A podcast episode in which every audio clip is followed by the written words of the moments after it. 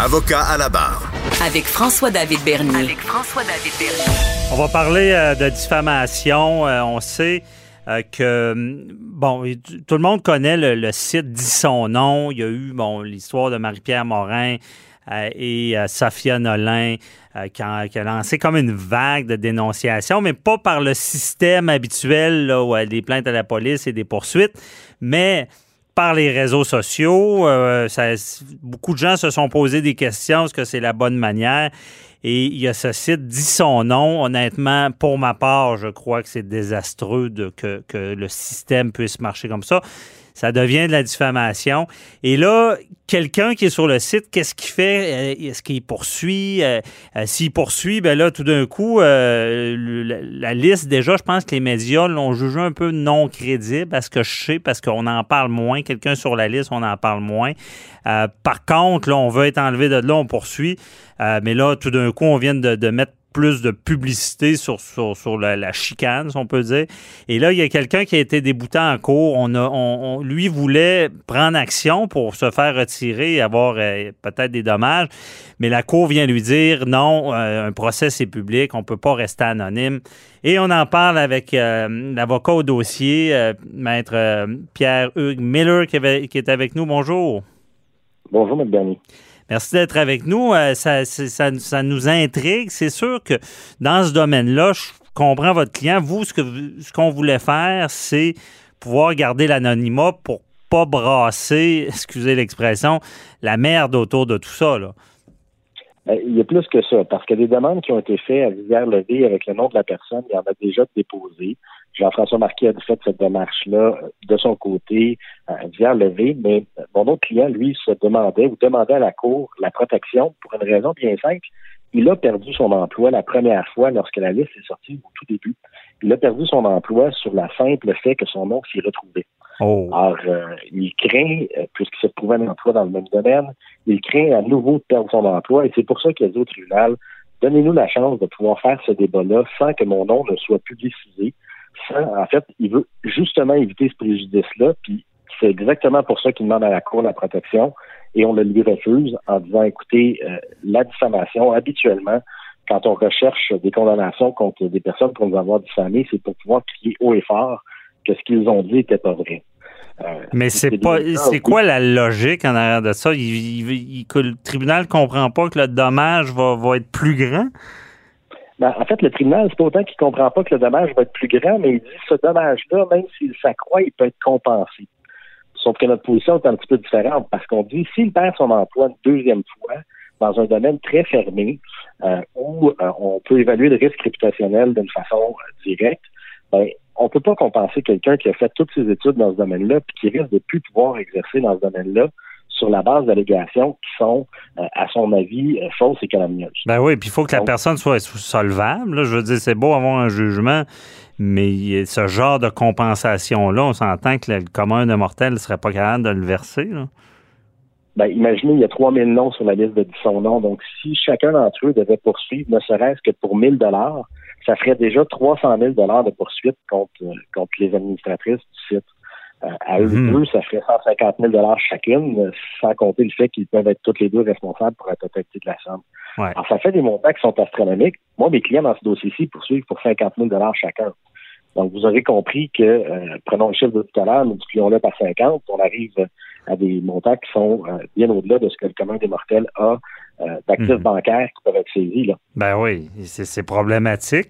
Mais je, veux pas, euh, on n'a pas trop le droit de trop critiquer euh, la Cour, mais on a le droit d'essayer de comprendre. Là c'est sur quoi se base le juge? Il, ne comprend pas qu'il peut y avoir ce dommage-là, mais c'est quoi ses motifs de dire non, non, non, ça doit être public parce que euh, c'est des principes sur la diffamation qui ressortent? En fait, de façon plus large, le tribunal dit, euh, parce qu'il y, a plusieurs droits qui s'opposent ici. Hein? Il y a le droit à la réputation, qui est un droit qui est garanti par la Charte des droits et libertés du Québec. Et il y a aussi le droit à l'information, droit public à l'information, donc le droit de la presse, mais également le droit à la liberté d'expression.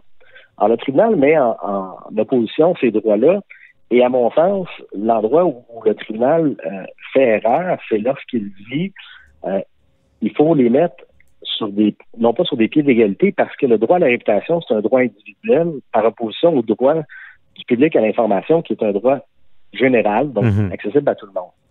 Ouais. Et c'est là, à mon sens, où on fait l'erreur de pouvoir les hiérarchiser. À mon sens, ce sont tous des droits qui sont sur un pied d'égalité, et ce n'est pas parce que un individu veut protéger sa réputation. Dans ce cas-ci, la protection de la réputation, c'est à mon sens un droit qui est un droit général aussi, qui est donné à tous et chacun.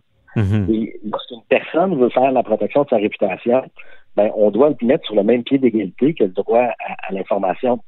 Et l'endroit où le tribunal, à mon sens, dans son analyse, euh, manque un peu euh, le coup, c'est lorsqu'on ne fait pas la, la vérification du poids de l'un vers l'autre. Je vous donne l'exemple suivant.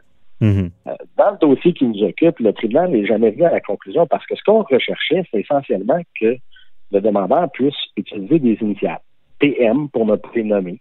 Euh, donc, on voulait qu'il soit désigné sous le nom PM. Ça n'empêchait pas les médias. Comme en matière familiale, mettons. Ouais. Ça ne n'empêche pas du tout les médias de pouvoir traiter de la question. On aurait Mhm. pu le faire. On le fait en matière familiale. On le fait même en matière criminelle, notamment dans les dossiers d'agression sexuelle, mais également tous les dossiers qui impliquent des mineurs. Mhm. Ça n'empêche pas de discuter de ce qui s'est passé. Là. Ben, écoutez, même vous, vous avez discuté amplement des dossiers de, de la DPJ de Granby, par exemple. Mhm. C'est un cas où la protection des mineurs est tout à fait anonymisée. Mais on a discuté de la situation. On discute, vous et moi, aujourd'hui, de la situation, même si dans les faits, ni vous ni moi n'allons utiliser le nom de la personne qui fait cette, cette demande-là. Ben Ça oui. n'empêche pas d'en discuter. À, à mon sens, la transparence des décisions judiciaires est préservée par cet aspect-là. Mhm. Euh, Parce que y a- Le, le droit à l'information est fort, je comprends, mais comme vous, dites- vous le dites bien, c'est- général.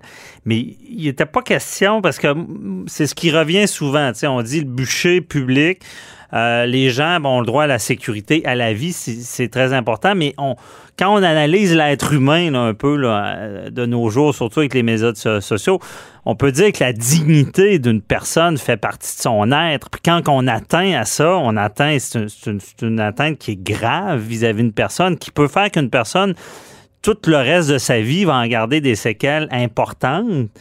Mais c'était pas dans le poids, ça? Ben euh, non, parce que ça, c'est un peu le fond du dossier. Et le Ok. tribunal n'a pas voulu aller sur le fond du dossier, mais oui, vous avez raison, ce sont des droits fondamentaux. Mais plus clair encore, parce que ramenons-le à la situation qui nous occupe. Lorsqu'une personne est accusée au criminel d'un crime de nature sexuelle ou n'importe quel autre crime, la jurisprudence a fait en sorte que la personne sait ce dont on l'accuse, connaît les chefs d'accusation, connaît qui est la personne qui l'accuse, c'est surtout les faits qu'on lui reproche. Mhm. Ça, c'est ce qu'on appelle dans le jargon la divulgation de la preuve. Ouais. Dans le dossier qui nous occupe, il n'y en a jamais eu de ça parce que les gens sont ajoutés de la simple dénonciation de quelqu'un qui dit Je sais ou j'ai entendu dire que telle personne aurait commis un acte Mhm. sexuellement répréhensible. Ben, c'est plate, mais c'est pas tout à fait comme ça que ça marche. Et j'entends les victimes dire Oui, mais le système de justice n'est pas parfait au niveau des crimes de nature sexuelle.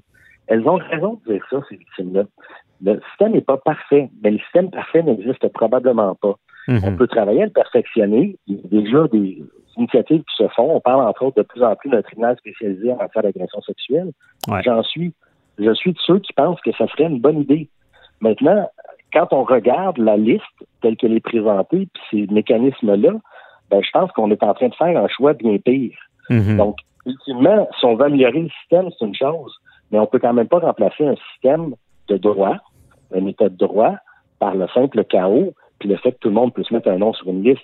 Ça ne fonctionne pas. C'est un système qui est, à mon sens, bien plus dommageable pour la société que Ben ça oui. peut l'être nos tribunaux qui sont pas parfaits, là. On peut Ouais. pas dire que nos tribunaux sont parfaits. Les délais sont parfois trop longs.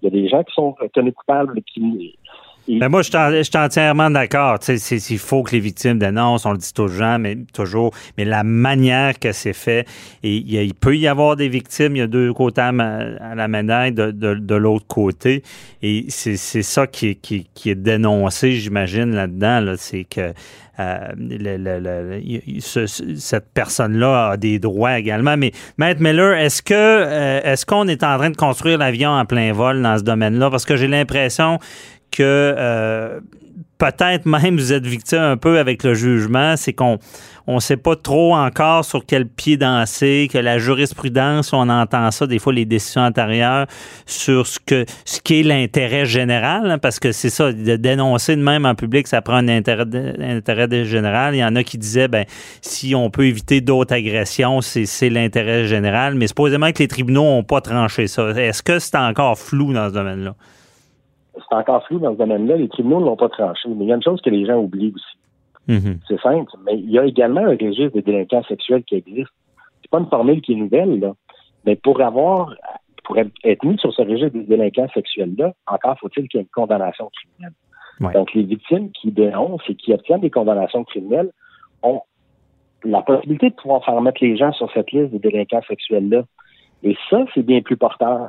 Mhm. Ah, c'est un registre qui existe déjà plutôt que de vouloir refaire la roue et, reprendre votre expression euh, qui, s'en vient un peu galvaudée de ce temps-ci, vous en conviendrez, de mhm. l'avion qu'on construit en plein vol. Euh, oui, effectivement, c'est l'avion qu'on construit en plein vol parce que tout le monde dit qu'il n'y en a pas de décision en ces matières-là. Mhm. Il n'y en a pas de décision, mais les tribunaux vont devoir trancher. Et je pense que c'est un dossier qui, euh, qui va devoir être suivi parce ben oui. On va suivre ça. Euh, ben, ben on, va manquer de temps parce que c'est très intéressant, mais on va suivre ça. Et je veux savoir pour terminer, euh, est-ce que parce que moi je trouve que la logique imposerait ce genre de confidentialité-là, du moins pour faire valoir ses droits, est-ce que vous comptez aller en appel avec ça? Ben, on est en train de regarder les, opportunités d'aller en appel ou non. Euh, il y a d'autres recours qui s'en viennent probablement aussi de la part de d'autres individus. Donc, euh, on va laisser la, justice suivre son cours. Ben oui. Mais Maître Miller, c'est un point qu'il faut régler. Là. Je pense que ça. Je pense que vous avez, vous avez mis le doigt sur, en tout cas, quelque chose qu'il faut qu'il soit réglé.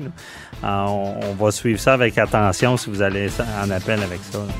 Merci, madame. merci à vous. Bonne journée.